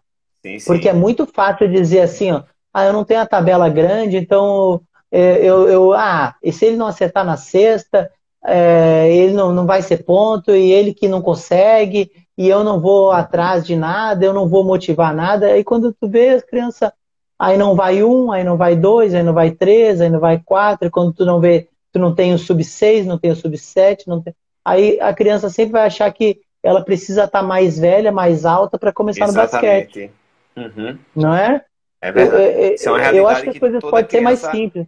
É, é sempre, sempre vai ter sempre gente que diz assim, eu até que gostaria de participar, mas eu sou muito baixinho, eu não acerto. Não, mas todo mundo acerta. Eu, eu, eu dou um exemplo. Tem tanta criança ali, ó, fulano é mais baixinho, mas acerta direto, faz vários pontos, né? Isso é, acho que é extremamente é. importante. E uma coisa, é. eu vou dizer a tu rapidinho, acho que esse detalhe... Não, pode esquecer, falar. É, eu estou organizando agora porque a gente está numa situação de realidade de pandemia e que tem que não pode fazer campeonato, porque se organizar qualquer campeonato, a quadra lota. Os pais levam, leva a família, leva tio, primo, todo mundo vai lá para poder ficar prestigiando. Então, o que é que eu vou fazer agora? Eu estou organizando já para poder lançar essa semana. A gente vai fazer internamente, obviamente, uma competição de tipo All-Star, que vai ser campeonato de habilidades, né? Então, eu vou fazer medalha para todos os alunos, obviamente, porque eu não posso dar uma medalha só para um, para o outro, e o outro que não conseguir, só porque ficou em chegou em quarto lugar, ele não vai ganhar. Não, o menino ele quer ganhar medalha para dizer assim, ó, oh, mamãe, ó, ganhei a medalha, eu consegui. Porque ele vai conseguir fazer o circuito, obviamente, né? Então, a, a metodologia que eu estou organizando esse campeonatozinho interno para eles já é uma forma em que eles não percebam que eles chegaram depois do que o outro, né? Vai ser no tempo. Então, eles não vão saber. Quem vai saber sou eu. Então, eles vão saber que eles estão participando. Eles vão estar empolgados porque depois, na hora de tirar foto, todos eles vão subir no ranking para tirar foto, né? Mas ali a gente vai trabalhando e aí eu vou saber no que é que eu posso trabalhar mais que um e mais no, no do outro também. Isso daí. Muito interessante é. também. Não, e, e, e, dessas categorias de base, tem outras equipes aí que tem categoria de base também, assim como tu tem, seis anos, oito anos, que, que não é muito comum, né? Ter então, seis anos, oito anos já tem, jogando basquete. Não tem, não tem. Aqui em Pujuca não tem. Tem é, tem duas pessoas que a gente chama de curiosos, que, tipo assim, não são da área, né? Não são profissionais, a gente chama de curiosos, que eles gostam da modalidade e começaram a ensinar aqui, mas estão ensinando os meninos a partir de 13, 12, 13 anos. Não tem uma categoria mais nova. Porque dá trabalho. Dá trabalho, Rogério. Trabalhar com menino assim, você é requer um planejamento muito autêntico, você requer uma atenção, porque qualquer coisa distrai a atenção do menino. Às vezes você diz para fazer um exercício, ele não vai fazer né? Porque o menino às vezes ele é imperativo, né? Ele não consegue se concentrar ali e fazer uma coisa, né? Então a gente não pode estar tá fazendo uma coisa repetitiva demais que criança não vai fazer repetitivo, vai achar aquele negócio chato. Aí tem que ser um negócio totalmente diferente e mudar a cada dois minutos para ser uma coisa é bacana é que eles se sintam entusiasmados. Eu acho que eu acho que não tem muita gente aplicada a isso, porque é difícil. Mas, por exemplo, em Recife tem gente, tem a professora Cessa, que é da AABB, que ela trabalha com crianças de 7, 6, 7 anos e 8 anos, que eu já até fiz uma ponte com ela de quando tiver normal que ela puder, a gente vai fazer uma ponte, eu levar os meus meninos para lá, para Recife, para a gente fazer uma espécie de festival, né? Compra pipoca, pirulito, sorvete, para no final todo mundo tomou, eita, ganhou, todo mundo, todo mundo sai feliz. Mesmo que levou ponto, mas todo mundo vai ficar feliz, obviamente. Mas é mais difícil ter. Aqui não tem, não. Aqui o que o pessoal começa a trabalhar geralmente é a partir de 12 anos, assim. E são curiosos que não tem toda a estrutura, mas tá, é um bom, estão com uma boa vontade de iniciar. E eu acho, e eu chego para eles, né? Eu digo, ó, oh, gente, eu não sou contra vocês, eu apoio extremamente. Eu sou delegado do CREF hoje, Rogério. É, eu não sou fiscal, eu sou delegado do CREF, sou um representante do CREF no município só. Mas eu chego para eles, ó, não se preocupem, não tenham medo de mim, não, minha gente. Eu apoio vocês. Se vocês quiserem, eu pego pelo menos uma bola minha, dou para você continuar, porque eu preciso que você monte uma equipe para depois eu, a minha equipe poder jogar com a sua também. Para pelo menos a gente fazer uma troca de informação, porque senão eu vou ter que levar o menino direto para Recife, direto para Recife, aí não tem bolso que aguente tá levando para Recife. E tendo aqui, então, eles estão sempre nessa, e a gente já fez, ano retrasado, a gente fez um campeonato sub-17 aqui, que aí a gente teve três equipes. Teve a minha, teve essas outras duas e os outros dois, dessas outras duas pessoas que estão sempre por ali ajudando. Então a gente já fez aí já uma coisa bacana para os meninos, os meninos já acham isso extraordinário também. Mas quando tem qualquer tipo de competição que eu tenho que estar fazendo sempre, porque o menino, se ele for um, dois, três meses e não tiver um joguinho, um, campeonato para ele ganhar uma medalha, ele vai achar aquilo chato. Né? Então, eu tento me colocar na situação dele. Então, dois, três meses, epa, já é hora de fazer uma copinha. Então, eu divido entre eles mesmo ali, faço uma copinha aí, vamos embora. No final, medalha, pipoca, sorvete e vamos embora. Basicamente tu, tu, tu, falou que ia, ia, e deixando parênteses muito, muito bem colocado aqui para quem está ouvindo e para quem está vendo, né? A gente está tá falando das coisas, de melhoras, de projetos, mas a gente sabe que a gente está ainda numa época de pandemia, ainda a gente está no processo de vacinação, uhum. né? É, quem tem que se vacinar, vá se vacinar, não fique esperando aí, né? Mas a gente acredita que a gente sempre acredita no melhor, né? Então, sim, sim. se o melhor acontecer, isso vai passar e Lógico. a gente vai poder voltar a, a, estar junto nos campeonatos, nos eventos e no dia a dia com, com os alunos. E falando nisso, tu falou que se tu fizesse um evento ia encher a quadra. Como é, co, co, como é essa experiência aí de, dos eventos? As pessoas gostam muito de estar junto? É mais os pais, é mais os amigos, é mais os, os, os simpatizantes, os praticantes? Que, que, como é que é esse. Quando tu faz um evento aí, quem é que aparece? Como é que é? Como é que funciona? Ô, Rogério, aparece todo mundo. aparece simpatizante, aparece pai, mãe, primo, irmão, os amigos dos meninos, né? A turma da comunidade que me admira lá também. Então o pessoal aparece. Então, por exemplo, ano passado eu fiz um, um campeonato aqui que foi um campeonato é, adulto, né? Então eu peguei os meus alunos que têm até 19 anos, né? Que eu, eu mantive eles, né? Para poder dar esse, fazer esse trabalho bacana com eles. Então eu coloquei eles para jogarem. E eu disse, gente, a gente vai fazer o campeonato, mas fiquem em casa. Eu vou transmitir os jogos. Então eu comprei tripé, eu comprei câmera, levei para quadra, montei uma equipe e disse, ó, vocês vão ficar, e treinei o pessoal, vocês vão ficar fazendo a locução, botei, baixei o programa certinho no computador. Vamos transmitir, vamos transmitir. Mas todo mundo fica em casa. Deu certo não. O pessoal vai para quadra mesmo. O pessoal vai para quadra com o celular assim, assiste para ficar resenhando, voltando nos comentários, né? Mas vai para quadra mesmo. Aí eu disse, não, aí complica, porque fica complicado. É, porque o pessoal não quer saber, aí junta todo mundo. Aí eu fico com, corre, com medo de chegar a fiscalização, aí para tudo, para tudo. Aí fica meio chato, para tudo, né? Eu disse, então, segura um pouquinho, quando a gente fizer, eu vou fazer esporadicamente aqui para não tumultuar demais. Senão a turma lota mesmo, vai-se embora para quadra. Não fica uma quadra extremamente lotada, mas um lado da da quadra fica, fica cheio. Né? Porque eu digo assim, ó, ninguém fica atrás do banco do, de reserva, porque senão o pessoal fica encharcando demais. Digo, fica todo mundo do outro lado. Fica todo mundo do outro lado, fica mais fácil. Aí lota, aí fica aquela, aquela festividade. Mas, graças a Deus, hoje vai muita gente lá. Não vai tanto quanto é quando tem um jogo de futsal, obviamente, né? Que é, o pessoal já pratica tempo. Mas a gente está com o projeto desde 2010, né? A gente vai fazer 11 anos de projeto. Mas de lá para cá, eu lembro de jogo que a gente tinha que não tinha ninguém, tinha só a namorada do menino. Nem o irmão do menino queria ir. A namorada eu acho que ia para ficar de olho nele, né? Mas nem Mas hoje vai bem mais gente, né? E eu acho que a ideia de ter mais criança facilita. Por quê? O que é que eu faço? Quando tem um campeonato adulto, o que é que eu faço? Eu faço um jogo infantil antes.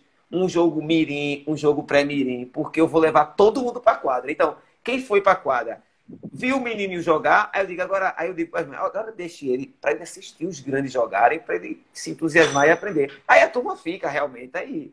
É outra forma de trazer o pessoal para dentro da quadra também, entendeu? Ah, eu, eu acho muito legal isso. E isso prova como as pessoas gostam de estar nos eventos, sabe? Ah, as pessoas é. gostam de participar, elas gostam de, de estar junto. Eu, eu, uma crítica que eu tenho muito a, aos projetos sociais feitos de governo, né? Projetos de governo feitos no Brasil, seja governo no sentido municipal, estadual, federal, né? Às vezes eles vêm muito de cima para baixo, sem levar em consideração o processo aonde ele vai ser executado.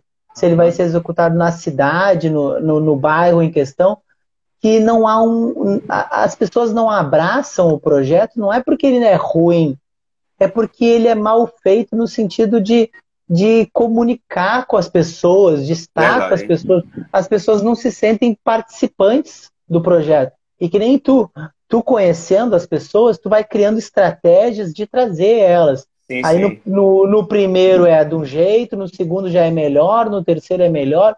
Quando vê, tu vai movimentando mais, movimentando mais, movimentando mais, sabe? Tanto é que tu disse, se não fosse a pandemia, tu estaria fazendo o um evento com muita gente. Uhum. Isso é bom para provar para aquelas pessoas que dizem assim, ó, ah, por que que tu vai investir no basquete?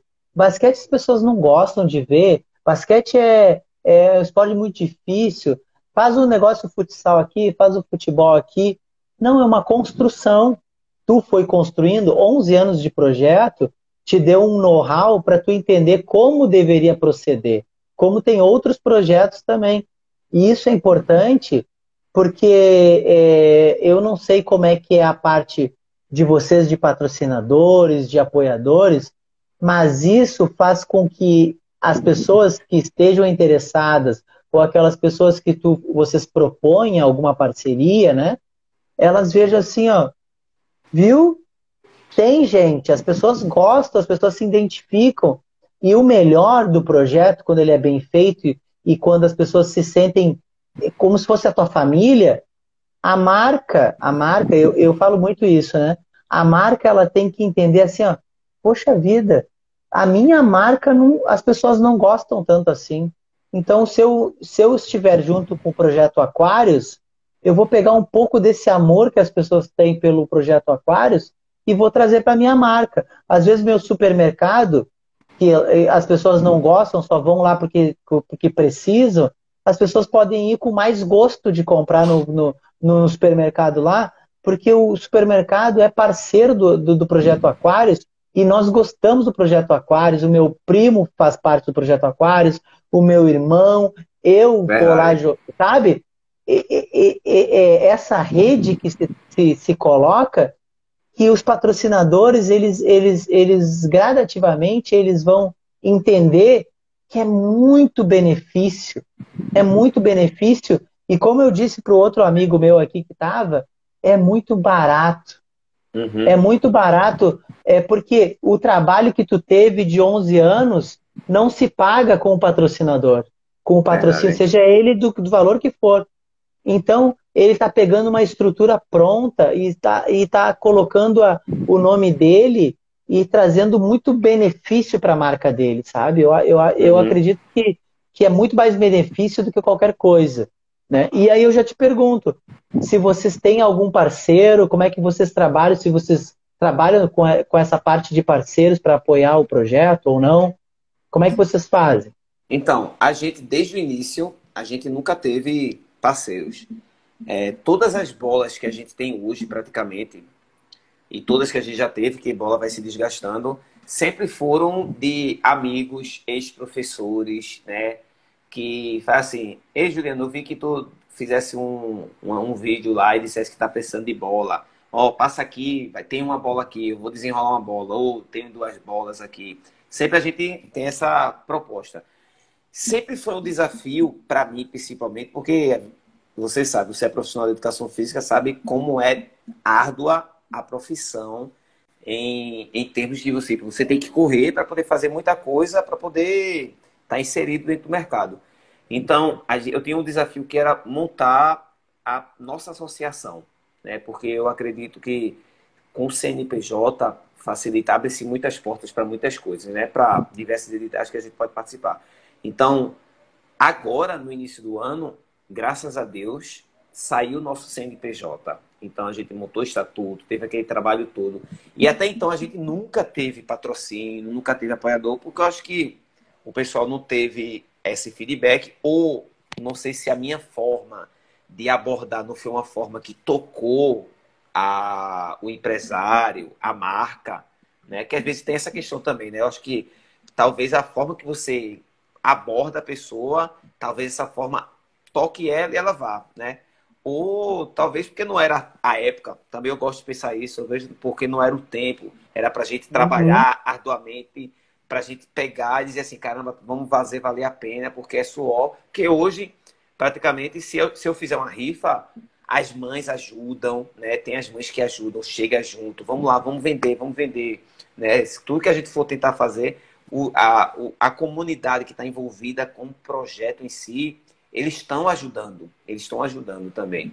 Então, isso é o que deu força ao projeto então. Eu, eu lembro que nos três primeiros anos do projeto, a gente tirava do bolso, né? Eu, eu tinha caderneta de dizer, caramba, estou tirando tanto, mas no futuro a gente não vai precisar tirar. E graças a Deus, esse ano, esses últimos cinco anos, a gente não precisou tirar do bolso diretamente. A gente precisou vender uma rifa, vender um produto para poder reverter o valor. Então, não, tipo, não saiu diretamente do bolso. Mas a gente, não era eu sozinho trabalhando mais. Tinha outras pessoas. Aí você vê assim, mas Juliano, é só você que dá aula? É, só eu, sozinho. Sou eu sozinho que dou aula desde o início, porque eu compreendo que outros profissionais têm os compromissos também e às vezes não tem o tempo para dedicar ser voluntário, né? Mas é um trabalho fantástico. Eu às vezes eu chego extremamente cansado e digo, caramba, eu vou dar aula agora de basquete porque vai me realizar. E eu saio menos cansado do que eu entrei. Então a gente, a característica da gente não ter patrocínio, eu acho que foi um entusiasmo para a gente chegar. E como eu disse, esse ano a gente saiu o CNPJ da gente, a gente tem tem umas regras de esperar lei orgânica, né, para poder participar de alguns editais. Mas eu acredito que a partir de agora, acredito que vai abrir mais as portas. Com certeza a gente acredita nisso, que vai abrir mais as portas para, quem sabe, no futuro, outros patrocinadores. Quem sabe a gente, daqui a. que tem que esperar três anos para poder participar do edital de, da lei de incentivo ao esporte. Quem sabe daqui a três anos a gente não consiga uma marca que diga: ó, vamos fazer um, um investimento no projeto para agora o projeto ter bola, né? Que às vezes é importante a gente ter pelo menos uma bola para cada aluno ter tênis para os alunos, ter uniforme para os alunos, né? Porque tudo isso a gente se vira hoje. Recentemente eu tenho um menino lá que ele é da comunidade, o pessoal fala aqui favela, comunidade, geralmente o pessoal usa esse estilo, e eu vi esse menino muito solto na rua, muito solto. Então eu chamei ele para ele, tem 13 anos hoje, eu chamei ele para ele vir participar das aulas de basquete. E ele começou a participar e eu percebi que tudo que eu explicava, ele ia lá e reproduzia. E ele é muito bom. Ele tá muito, muito bom mesmo. O menino tá espetacular, assim, anos-luz de evolução dentro da prática do basquete. Só que ele ia descalço, porque ele não tinha tênis. E eu não ia privar ele. Da, eu tenho, a minha missão é dar a oportunidade, que eu sempre pensei. Então eu disse, não, vamos, vamos continuar. E ele escorregava, né? Corria. E eu, caramba, meio assim. Só que eu vi que outras pessoas passavam na quadra, observavam e analisava aquela situação. E algumas pessoas, professor, ele não tem tênis não? Eu disse, não, não tem tênis. Por enquanto não tem não, mas um dia Deus vai preparar um tênis para ele. Vou dizer, se confessar um negócio aqui, Rogério. Esse menino ganhou seis tênis. Seis tênis. Dentre os seis tênis, todos novos, ainda ganhou uma basqueteira, que ele estava hoje, na aula hoje, treinando é. com a basqueteira novinha, e ele todo super animado, pontuando, eu disse, ó, isso é basqueteiro, acho que está passando essa, essa virtude aí de fazer cesta. mas, no não. geral, a gente não tem apoio ainda, mas a gente está correndo atrás, né? Cantando um aqui, cantando outro ali, para ver se a gente consegue, com certeza. Não, eu acredito que vocês vão, vão conseguir sim. Vão conseguir, porque é, é, é que nem eu disse, a gente está vivendo um momento ímpar, né? Então, é, as coisas agora elas vão tomar uma outra direção. Mas eu acredito que para o final do ano, para o próximo ano, a gente vai melhorar muito sim, e sim. vai finalmente, com fé, voltar a, a, a, poder estar juntos, né? Mais juntos, mais eh, praticando mais. E o projeto de vocês, ele, ele é bem estruturado e é muito, é muito impressionante assim, como eu conversei com outros dois projetos, né? que são próximos aí, não, não é daí, uhum. mas é do Recife, né? Que é o, o projeto Aurora e, e o, projeto né? Vikings. Uhum. É, e também vou, vou, vou, vou conversar com o projeto Paudalho, que eu acho que é próximo Bacana. também. É mais né? distante, é Nordeste, é, mas é, a gente é, conhece também. É, exatamente, eu sei que vocês estão todos interligados, assim, né? Vocês uhum. se conhecem e eu vejo que vocês têm uma boa comunicação. Eu, eu, eu, eu elogiei muito os outros projetos pela comunicação. É, a forma como a gente se comunica é importante. Isso já é sucesso. Uhum. Algumas coisas são detalhes. Que nem tu disse, talvez não fosse a hora certa e talvez não fosse mesmo a hora certa. Porque uhum. isso, às vezes, às vezes é melhor a gente focar no que, que é mais importante, que é o trabalho, e as outras coisas é, é, é, lapidar. São, são coisas que a gente vai adquirindo um conhecimento aqui, vai arrumando ali, mas é muito mais difícil a gente deixar de lado a prática e se focar na outra parte. Então é, é importante realmente a prática. E nisso vocês são bons, né? O, o, o projeto Aquários aí que tem 11 anos, né? Não é qualquer, não é qualquer coisa que, não é qualquer projeto que se mantém por 11 anos né? Com todas essas dificuldades, tem patrocinador, tirando o dinheiro do bolso, tendo a ajuda dos amigos, tendo a ajuda da comunidade. E isso só se perpetua porque as pessoas se sentem parte do projeto. Por exemplo, tu disse, eu dou aula. Eu dou aula para todo mundo, às vezes estou cansado e vou dar aula, saio melhor do que saio menos cansado do que quando eu cheguei. Eu me identifico muito com isso e te parabenizo e isso só acontece porque as outras pessoas indiretamente estão participando. Então, os pais estão te apoiando indiretamente, a, a, comunidade está te apoiando, os alunos ali, os amigos dos alunos, as pessoas que não estão no projeto estão te apoiando indiretamente, e por isso que a roda gira, sabe? Tu é um catalisador de tudo isso.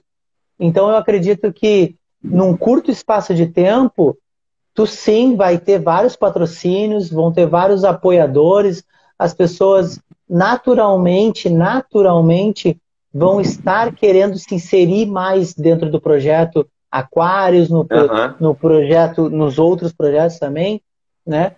Eu acredito que isso, como tu falou sabiamente, tudo tem o seu tempo. A, a, o, o tempo vai vindo, a gente vai amadurecendo as coisas e as coisas vão acontecendo. Duas né? coisas, viu? Eu, é, é, e eu te dou parabéns por isso. Ah, obrigado. Ó, duas Ué, coisas rapidinho. Que pode falar, não, não precisa ser rapidinho. É, uma coisa interessante é, eu tenho um aluno hoje que ele tem 19 anos, né, que ele começou a fazer basquete comigo quando ele tinha 14 anos. E ele terminou a, o curso do, do, ensino médio e começou o curso de educação física ano passado. E ele chegou para mim e disse assim: Juliano, eu quero ser preparador físico de basquete. Aí eu, fantástico. Aí ele disse: só que eu quero começar no, no Aquários. Aí eu disse: melhor ainda. Aí disse: posso começar? Eu disse: com certeza. Você já vai começar sendo meu estagiário. Aí, aí eu disse: não, você não vai ser o estagiário porque assim, pela lei você não pode estagiar agora, mas você vai ser, vou intitular você como colaborador, mas meu amigo, o trabalho vai ser de estagiário, vai ser trabalho mesmo, para coxar, né? E outra coisa bacana, que assim, pessoal, assim, o, o, o, tempo do projeto, o pessoal chega a admirar, porque a gente lançou uma campanha que a gente quer levar o projeto para Porto de Galinhas. porque Porto Galinhas não tem projeto, não tem esporte nenhum. É, as crianças e os jovens são muito envolvidos com drogas, né? E então a gente lançou, conversei aqui com uma ativista aqui, e a gente pensou na ideia de trazer o projeto para Porto Galinhas. Então a gente lançou a ideia, vamos fazer uma vaquinha. No, no início, a vaquinha era para a gente conseguir comprar duas tabelas móveis, né, que a gente achou no Mercado Livre, cada tabela por dois mil reais. A ideia era comprar duas tabelas, mas o dinheiro não deu nem para comprar uma só. Mas mesmo assim teve, um, teve uma quantia lá que sobrou. E, por incrível que pareça, antigos professores meus, colegas, entraram em contato comigo, Juliano.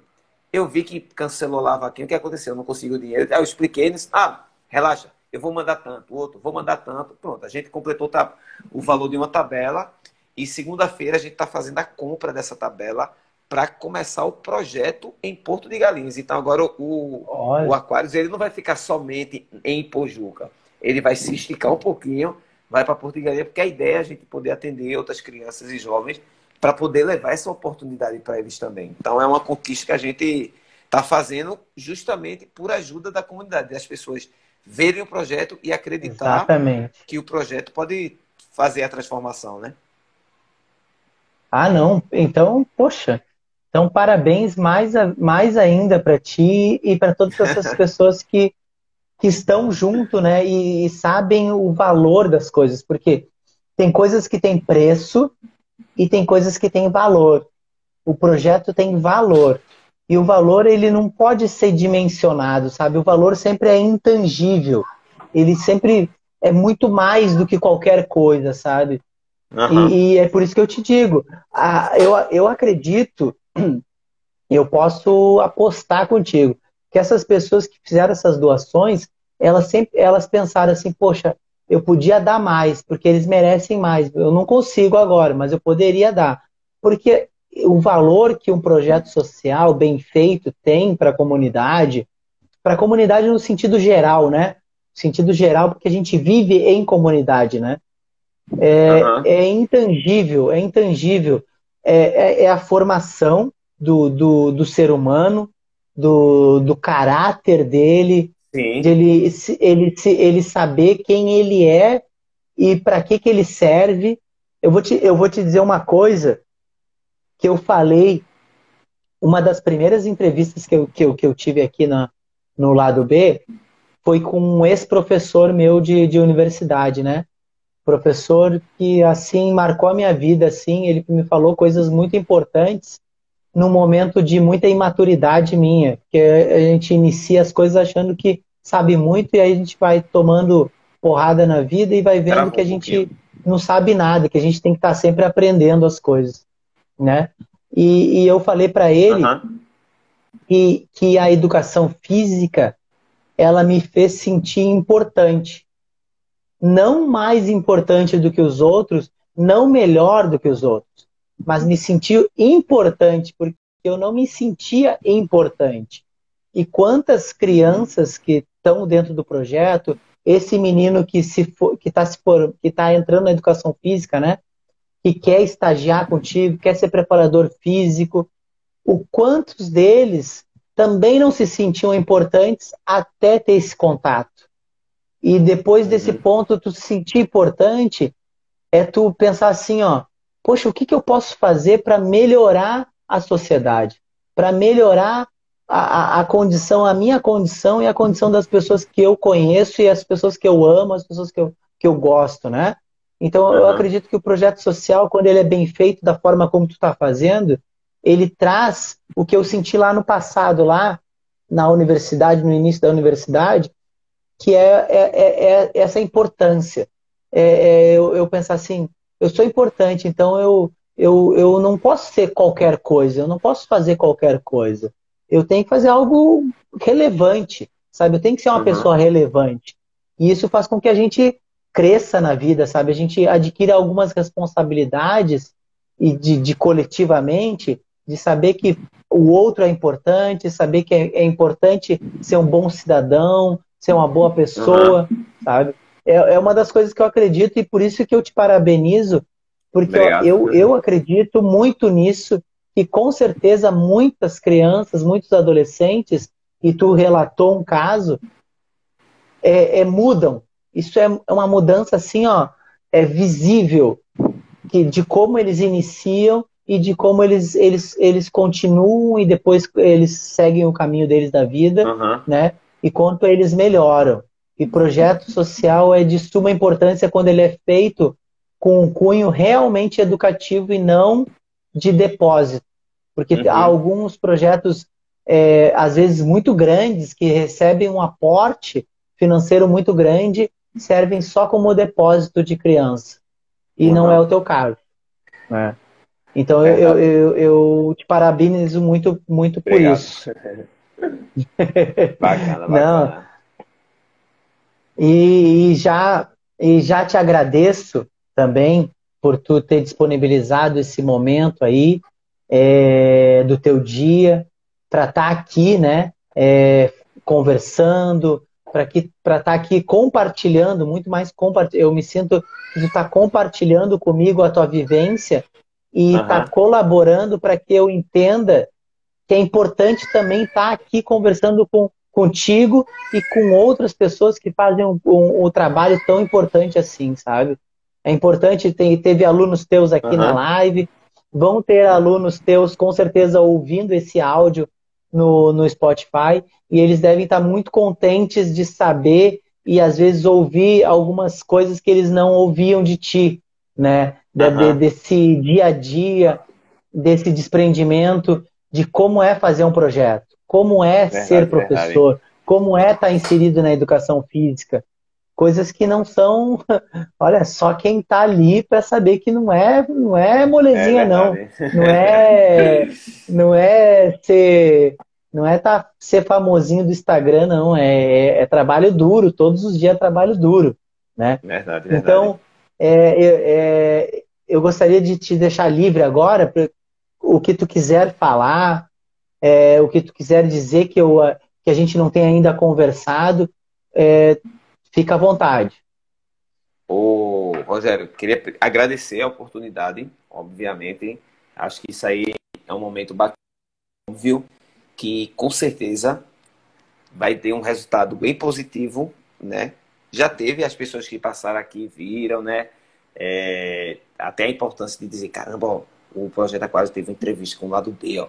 Assim, caramba, né? Então, a, re, a repercussão que isso vai dar, obviamente, isso é extremamente válido, extremamente importante, tá? Isso é bom para a visibilidade do projeto também, que é o que a gente busca também, né? Eu estou com alguns projetos de correr atrás de parceria com pizzaria, para ver se a gente consegue algum, alguma relação da marca com a gente, para ver se a gente consegue soltar isso daí.